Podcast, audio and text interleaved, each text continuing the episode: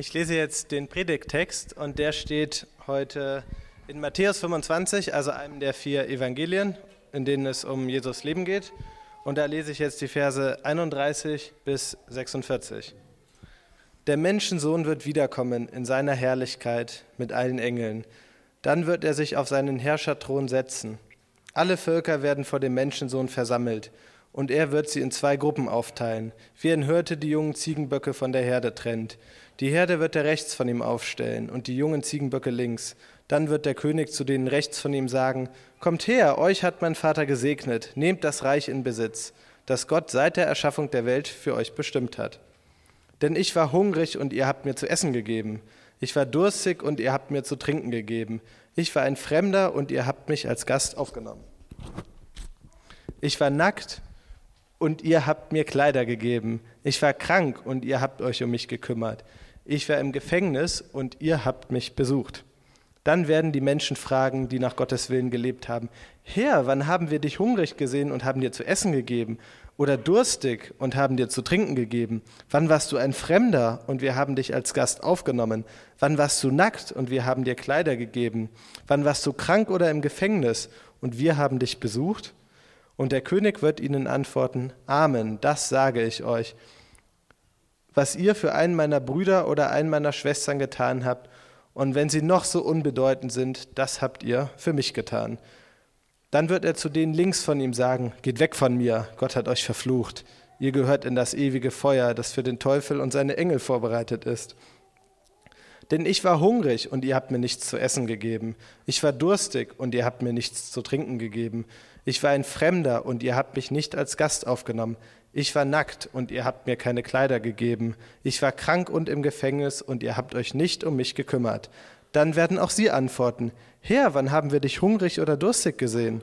Oder als Fremder oder nackt oder krank oder im Gefängnis?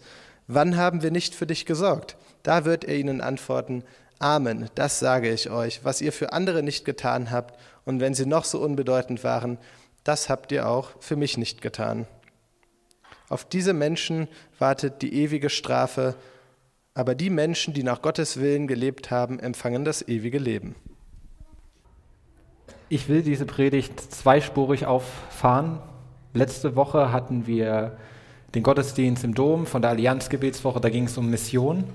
Heute rede ich über eine oft nicht so stark gesehene Facette von Mission. Und ich rede heute über den Gottesdienst von vor zwei Wochen, wo Andi zur Jahreslosung geredet hat. 1. Korinther 13, 14. Ähm, alles, was er tut, geschehe in der Liebe und zwar in Gottes Liebe. Und darauf möchte ich heute auch Bezug nehmen. Und ja, ich möchte anfangen mit einer persönlichen Geschichte zu, diesem, zu dieser Geschichte, zu diesem Gleichnis. Nämlich als ich letztes Jahr in Florenz war, ähm, ich fange mit Urlaubsbildern an, ist immer gut, ähm, ähm, habe ich die Baptisteria besucht. Klingt erstmal wie ein Restaurant, heißt übersetzt eigentlich Taufkapelle. Äh, das ist sie. Und ähm, dort äh, in dem Eingang seht ihr schon, dieser Vorhof, der ist dunkler als es draußen ist. Es war ein sehr heller Tag, sehr, äh, sehr schöner Tag. Und wenn man reinkommt, dann wird das Erste, was ich gesehen habe, war das. Ähm, für mich sah es erstmal aus wie ein Obdachloser, der da sitzt. Und meine erste Reaktion war, dass ich weggeguckt habe. Wir hatten einen schönen Tag, tolles Wetter, tolles Essen, tollen Kaffee. Und auf einmal sowas Trauriges, sowas Armes, eine Person in einer, in, einer, in einer hässlichen Umgebung, in einer hässlichen Situation. Und nach einem kurzen Augenblick habe ich gemerkt, dass das nicht gut ist, dass ich weggucke, habe doch hingeschaut und dann haben sich meine Augen schon an das Licht gewöhnt. Und dann habe ich gesehen, dass es eine Statue ist.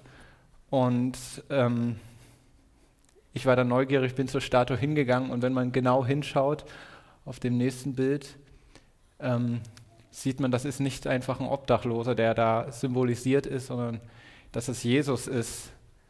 Und wir haben vorhin äh, an, auf dem Boden war eine Tafel aufgebaut, auf der stand ähm, auf Italienisch und auf Englisch Vers 36 des heutigen Predigtexts. Ich bin ohne Kleidung gewesen und ihr habt mich bekleidet. Was ich in dem Moment hatte ich einfach nur Schuld gefühlt, weil ich habe weggeschaut. Meine erste Reaktion, mein, mein Reflex war wegzuschauen. Und ich habe jetzt nicht vor irgendjemandem weggeschaut, sondern vor Jesus, unserem Herrn. Auch wenn es eine Statue ist, aber meine Herzenshaltung war genau diese, wegschauen. Und ich musste daran denken, dass ich diese Stelle, diese Gleichnisrede, dieses ähm, diese Gerichtsworte immer verurteilend gelesen habe und immer in einer Haltung von, ja, ich gehöre zu den Gerechten, ich bin einer der Schafe, ich gehöre hierhin. Ich würde natürlich immer Jesus helfen. Musste aber feststellen, genau in dieser Situation, das stimmt gar nicht. Ich gehöre eigentlich gar nicht zu den Gerechten, wenn man nach dem Text geht. Ich verurteile schnell. Vielleicht kennt ihr das auch, wenn man im Alten Testament liest, wie Israel aus Ägypten auszieht und dann irgendwo in der Wüste ist und es läuft gerade nicht so gut und dann sagen sie, wir wollen zurück nach Ägypten und die erste Reaktion bei mir ist immer, sag mal, was, was soll das denn? Da, da seid ihr in der Sklaverei, was, warum, warum wollt ihr da zurück? Ich muss immer wieder feststellen, dass ich selber in solche Situationen komme, wo ich zurück will, in, vielleicht auch in mein altes Leben, was oft gar nicht so bewusste Gedanken sind, aber sie passieren immer wieder. Und ich ertappe mich immer wieder, dass ich, dass ich so eine falsche Heiligkeit habe, dass ich mich besser halte als, als vielleicht als andere Leute in der Bibel. Und das stimmt so nicht. Nun ist es so, dass wenn wir den Text lesen, lesen wir in Vers 40 und 45, was ihr einem dieser geringsten Brüder getan habt, das habt ihr mir getan. Und was ihr einem dieser geringsten nicht getan habt, das habt ihr mir auch nicht getan. Was ihr einem Bruder angetan habt, das habt ihr mir angetan, sagt Jesus.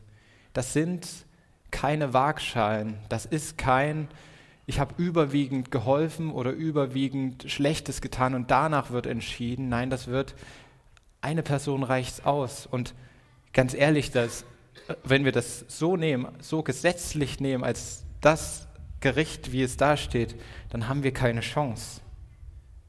Wir haben da keine Chance. In Psalm 62 heißt es, nur ein Hauch sind die Menschenkinder. Auf der, Weige, auf der Waage steigen sie empor, sind allesamt leichter als ein Hauch. Egal was wir tun, wir, wir, wenn wir uns das als Waage vorstellen, wir, haben keine Chance, das aus unserer eigenen Kraft heraus zu tun. Aber was wir tun können und wofür wir beten können, wofür wir, woran wir arbeiten können, ist, dass wir unsere Gedanken verändern, dass wir, dass der erste Reflex nicht mehr sein wird, ich gucke weg, sondern der erste Reflex ist, ich, ich schaue hin. Und vielleicht kann ich helfen, vielleicht auch nicht. Und wie helfe ich? Soll ich die Person ansprechen? Soll ich ihr Geld geben? Irgendwie Essen kaufen? Ich, ich greife zurück auf die Predigt von Andi. Wir können manchmal das Richtige tun, aber ohne Liebe. Und manchmal tun wir das, was leider das Falsche war, aber wir tun es aus Liebe heraus, aus Gottes Liebe. Ich, ich bete für ein Verändern der Gedanken, dass ich, dass ich mehr hinschaue, wo Not ist und aufhöre wegzuschauen. Und trotzdem bleibt da dieser, dieser Graben, dieser, dieses Problem, dass wir es nicht schaffen, die, die Waage umzureißen. Und da ist mir etwas aufgefallen in Vers 37 und 44 heißt es, ähm, äh, finden wir die Antwort von den, von den quasi Verurteilten oder von denen, die da vor diesem Gericht stehen. Und sie sagen, ja, wann haben wir dich denn da gesehen? Wann haben wir das denn getan? Oder wann haben wir das nicht getan? Und es klingt für mich eher so, als wüssten sie genau, Sie haben es den Menschen angetan. Sie haben natürlich, den Bettler habe ich nie was gegeben. Warum denn? Der kauft sich ja Alkohol davon. Aber Jesus, wann habe ich dir das denn angetan? Das verstehe ich nicht. Oder die anderen, die sagen, ja, wir waren im Gefängnis und haben da die Leute besucht. Aber wann haben wir dich denn im Gefängnis besucht? Sie haben es den Menschen getan, aber sind sich nicht sicher, dass sie es dem, oder wussten nicht, dass sie es dem Gott angetan haben. Das erinnert mich an die Kreuzesworte, wo Jesus sagt, Herr, vergib ihnen, denn sie wissen nicht, was sie tun. Denn da passiert genau das Gleiche. Sie wissen ganz genau, kreuzige ihn, diesen Menschen, der da hängt, der da verurteilt ist, kreuzige ihn. Aber ihnen ist nicht klar, sie sind unwissend darüber, dass sie es Gott antun. Sie tun es Jesus von Nazareth an, aber was sie nicht wissen oder nicht zu wissen glauben, sie tun es auch Jesus, den Christus an.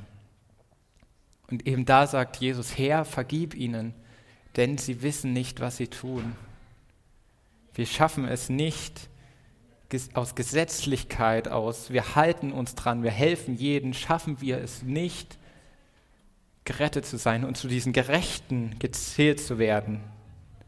Schauen wir uns den Verbrecher an, der mit Jesus gekreuzigt ist. Das war ein Verbrecher, vielleicht sogar ein Mörder oder ein Räuber. Der hat definitiv irgendwas Schlechtes gemacht in seinem Leben. Und Jesus spricht zu ihm und sagt, heute wirst du mit mir im Paradies sein. Und nicht wegen seinen Taten, nicht weil er besonders fromm geglaubt hat oder, oder eine heilige Lebensweise geführt hat, sondern weil er gesagt hat, denke an mich, wenn du wiederkommst. Und er hat erkannt, dass dieser da ohne Schuld hängt und er selber Schuld hat.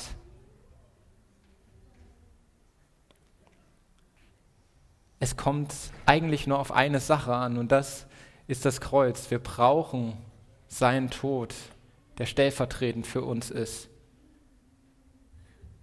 Und das ist nicht erst seit 2000 Jahren so von Gott geplant. Nicht, nicht weil Jesus in die Welt kam, hat sich da plötzlich das geändert, sondern das ist seit Grundlegung der Welt, war der Plan Gottes, Gemeinschaft mit uns zu haben. Wir lesen ähm, in unserem Predigtext in Vers 34, erbt das Reich, das euch bereitet ist, seit Grundlegung der Welt.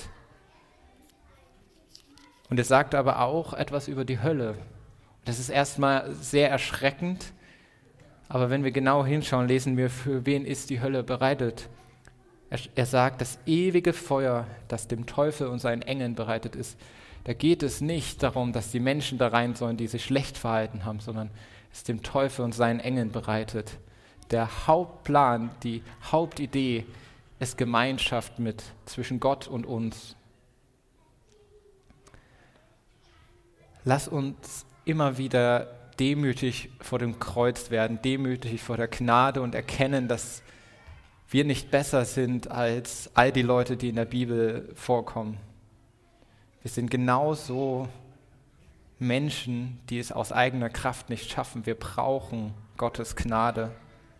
Und lass uns darum bemüht sein, unsere Gedanken immer wieder zu erneuern und zu verändern durch Gottes Wort, durch die Bibel, durch, durch Jesus, im, ins Gebet gehen und auf, auf ihn hören und auf ihn achten, was wir tun können, wie wir denken sollen. Und dann verändert sich unser Gedanken, unser Denken. es wird nicht immer gehen. Wir werden, wir werden nicht jedem Menschen helfen können und das ist auch gar nicht, gar nicht der Sinn und gar nicht, gar nicht möglich. Aber dieses Grunddenken, schaue ich weg oder schaue ich hin, darum können wir uns bemühen, darum können wir ringen, daran können wir arbeiten. Im Gebet und aus Gottes Kraft und aus Gottes Liebe, wie wir in Andis Predigt vor zwei Wochen gesehen haben, mit dieser, dieses Einfärben in Gottes Liebe.